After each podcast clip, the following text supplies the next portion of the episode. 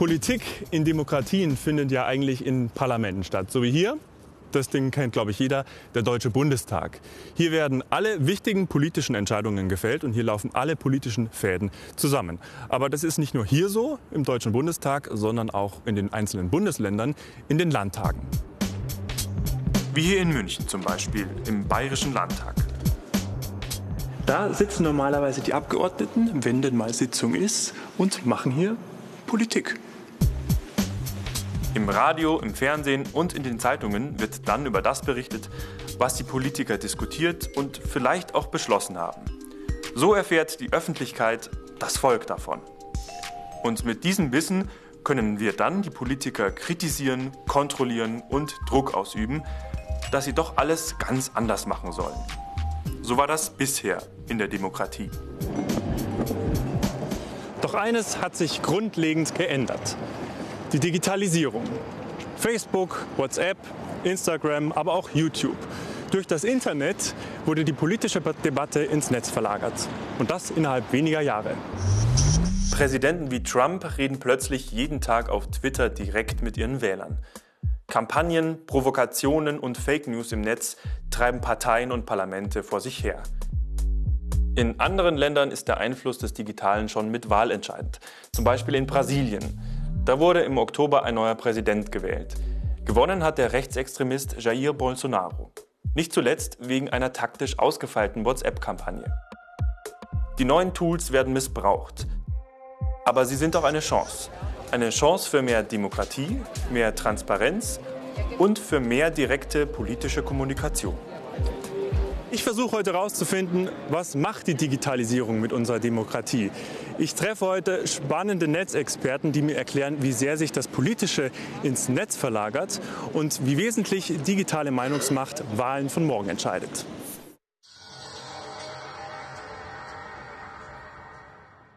Wahlkampf heute? Immer öfter digital, in den sozialen Netzwerken. Facebook, Twitter, Instagram, YouTube. Hier erreichen politische Botschaften spezielle Zielgruppen. Der Wahlkampf wird zielgerichteter. Immer mehr Menschen informieren sich über Social Media. Wer wird im Netz erreicht und wie? Das zu wissen ist wichtig.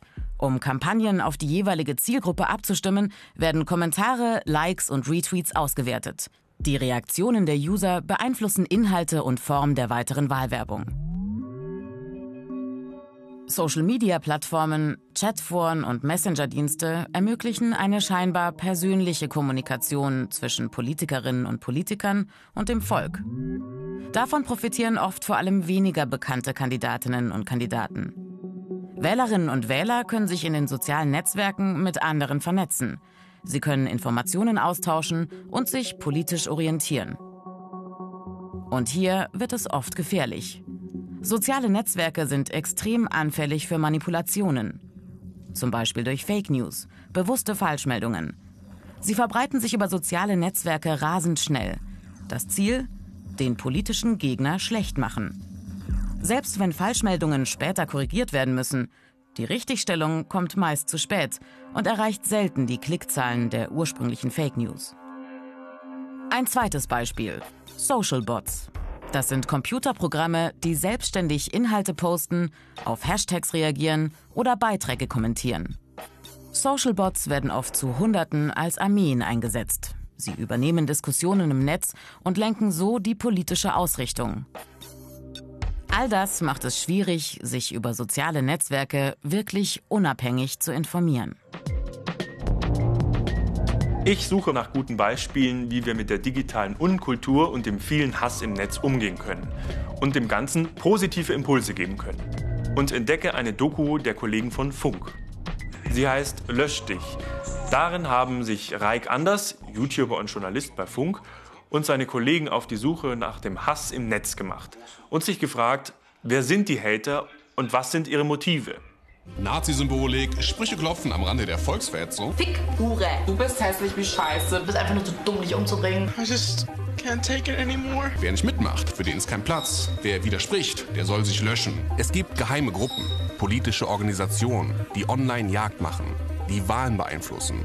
Wir werden sie jagen. Das ist aus meiner Sicht der Wahlkampf der Zukunft. Das werden wir irgendwie in den Griff kriegen müssen.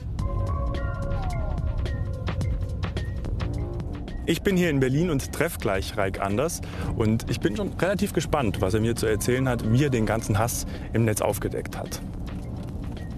Reik wird aufgrund seiner politischen Kommentare angefeindet. Zum Beispiel von Martin Sellner, einem der führenden Akteure der identitären Bewegung. Diese Welle wird dich, Reik, wegfegen. Sie wurden in der Vergangenheit und ich glaube heute auch noch ähm, bedroht und beschimpft im Netz. Wie ist da aktuell die Situation? Bis jetzt, soweit lief alles noch auf einer rein verbalen Ebene ab. Aber ähm, wie gesagt, wer weiß, wie lange sowas gut geht. Andererseits hat man auch ein bisschen die Sorge, oder ich zumindest, wenn du dir anschaust, wie in Deutschland irgendwie die Bürgermeister zurücktreten in irgendwelchen kleinen Orten, weil sie denken, scheiße, wir haben irgendwie so viele Nazis im Ort, die bedrohen mich, ich habe Angst. Äh, ich kann das menschlich irgendwo nachvollziehen, ähm, dass man sich und seiner Familie das nicht antun will. Wenn du aber dann diesen Dominoeffekt hast, sage ich mal, ne, dass irgendwie vom Bürgermeister zu den Journalisten bis zu den Ehrenamtlichen dann irgendwie alle Leute die Flatter machen und sagen, scheiße, die Bedrohung ist zu groß, dann muss man sich wirklich die Frage stellen, in, in was für einem gesellschaftlichen Zustand sind wir mittlerweile angekommen. Jetzt haben Sie ja vor der Bundestagswahl 2017 für die Doku Lösch ähm, Recherchen angestellt. Können Sie kurz erläutern, was Sie und Ihr Team da aufgedeckt haben? Also wir haben eine Dokumentation gedreht, Lösch wo es darum ging, dass wir uns die Frage gestellt haben, vor allem nach der Wahl von Donald Trump, wo ja massiv mit Falschbehauptungen gearbeitet wurde, ob das auch in Deutschland so möglich ist oder vielleicht sogar gemacht wird. Und was, glaube ich, jeder ein bisschen kennt aus seiner eigenen Nutzererfahrung in den sozialen Netzwerken, sei es jetzt Facebook, YouTube oder wo auch immer, ähm, dass du unter sehr vielen Beiträgen immer wieder so sehr ähnliche Kommentare findest, in, in, einer gewaltigen Masse teilweise, wo Leute immer so eine recht klare Linie vertreten, die halt so eigentlich komplett AfD ist, komplett pro Putin, komplett Islam ist gefährlich und scheiße. Ähm, und das hat halt so ein Ausmaß angenommen, dass wir uns auch mal gefragt haben, so, ey, ist das jetzt alles, was wir hier sehen an Kommentaren, die halt in so einer riesigen Masse kommen, ist das alles einfach nur so ein Ausdruck von spontaner politischer Meinungsäußerung? Ja? Also Leute sitzen da und denken sich spontan, ach, jetzt finde ich den Islam mal besonders scheiße. Oder verabreden sich Leute vielleicht dazu, gibt es da irgendeine Art von Koordination, von Organisation? Und was wir gemacht haben in dem Film ist, dass wir uns mit einem Rechercheteam drangesetzt haben und haben mal geguckt, ähm, was spielt sich im Netz so ab? Und da sind wir auf, äh, also unter anderem auf das Netzwerk Reconquista Germanica gestoßen. Es ist so eine Gruppe von, also in dem Zeitraum, wo wir es beobachtet haben, war das so 6000 Aktivisten ungefähr, die sich da versammelt haben auf dieser Plattform und ähm, die sich zum Ziel gesetzt haben, mehr oder weniger, die AfD in den sozialen Netzwerken irgendwie so stark zu pushen, dass es sich auch dann in der realen Welt und bei Wahlergebnissen dann noch niederschlägt. Es ist Spätsommer 2017. Noch wenige Wochen bis zur Bundestagswahl. Intensiv beobachten wir, wie die rechten Trolle die Bundestagswahl manipulieren wollen. 16 Millionen Menschen sehen das Kanzlerduell zwischen Angela Merkel und Martin Schulz. Es ist der Höhepunkt des Wahlkampfs. Schönen guten Abend hier live aus Berlin. Auf Twitter tauchen an diesem Tag überraschend viele Tweets mit dem Hashtag Reconquista und Verräterduell auf. Wir wissen, dahinter stecken die Trolle aus dem Reconquista-Server. Sie kapern die Online-Diskussion, drücken ihr ihren Stempel auf. Die rechten Infokrieger sehen sich gerne als Stimme der Mehrheit. Aber leider muss diese Mehrheit erst mit unzähligen Fake-Accounts irgendwie gefälscht werden. Alles für den großen Umsturz. Einfach das Alte zu zerstören, kaputt zu machen. Die EU und die BRD. Die staatliche Struktur muss geschwächt sein, massiv geschwächt sein. Das Lustige daran, dass sie sich in dieser Gruppe organisieren, ist, dass aber, ähm, obwohl sie immer wieder betonen, dass sie die, die wahre Stimme des Volkes repräsentieren würden ja, und, und den wahren Volkswillen irgendwie nach außen tragen, äh, sind sie trotzdem eigentlich im Verhältnis so eine kleine Gruppe, dass es schon ein bisschen erbärmlich ist, dass sie dann immer mit ihren ganzen gefälschten Accounts arbeiten müssen. Also ein Beispiel, wir haben im Rahmen der Recherche halt ein bisschen mitgehört, wie die Leute sich über Sprachchat ausgetauscht haben und dann haben sie sich halt gegenseitig beraten, wie man irgendwie, weiß nicht, bis zu 99 Accounts gleichzeitig managen kann. Das heißt, du hast äh, quasi einen Typen da sitzen, der im Internet, in den Kommentaren sich als quasi 100 Leute gleichzeitig ausgibt. Und so soll quasi in den Kommentarbereichen diese Illusion geschaffen werden, dass diese Haltung, die sie vertreten, diese islamfeindliche, hetzerische und ausländerfeindliche Rhetorik, dass das quasi der Wille oder die Stimme des Volkes wäre. Ich bin auf dem Weg ins Münchner Volkstheater zu einer politischen Talkrunde. Martin Fuchs, der Politikberater und Wahlbeobachter aus Hamburg, diskutiert hier mit und ich will die Gelegenheit nutzen, auch ihn nach den positiven Chancen der Digitalisierung für die Demokratie zu fragen.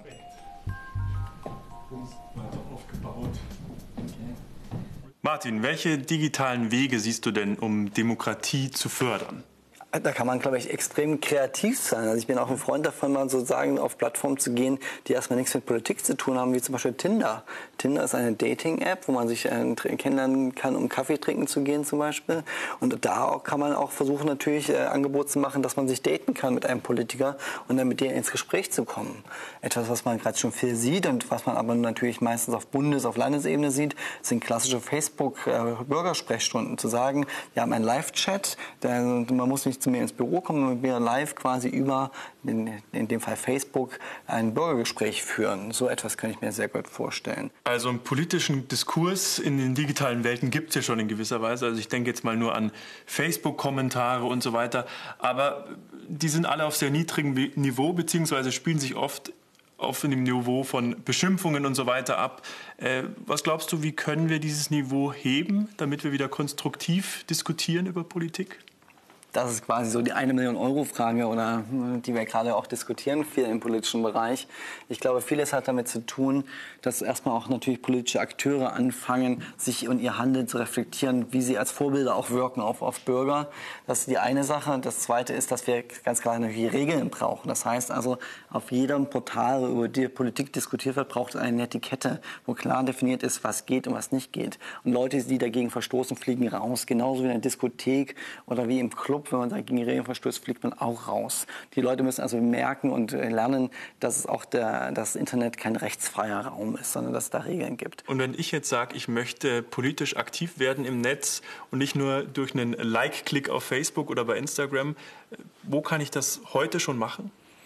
Die große Möglichkeit des Dialogmediums Social Media ist, dass man jeden Politiker und im Bundestag sind fast 100 Prozent zum Beispiel in Social Media, im Bayerischen Landtag sind es auch ähnlich 80, 85, 90 Prozent, die dabei sind. Die kann man einfach auch äh, über Social Media direkt erreichen. Den kann man also dialogisch Fragen stellen, den kann man direkt Nachrichten schicken und die antworten einem dann sehr niedrigschwellig.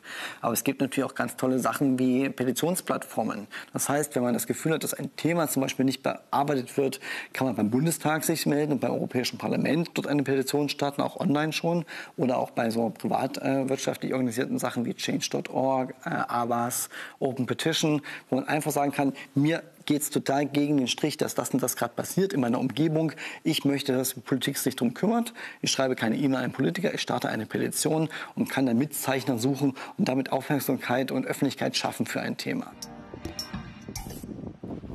Also was ich gemerkt habe, das Internet ist immer noch eine Welt der freien Meinungsäußerung.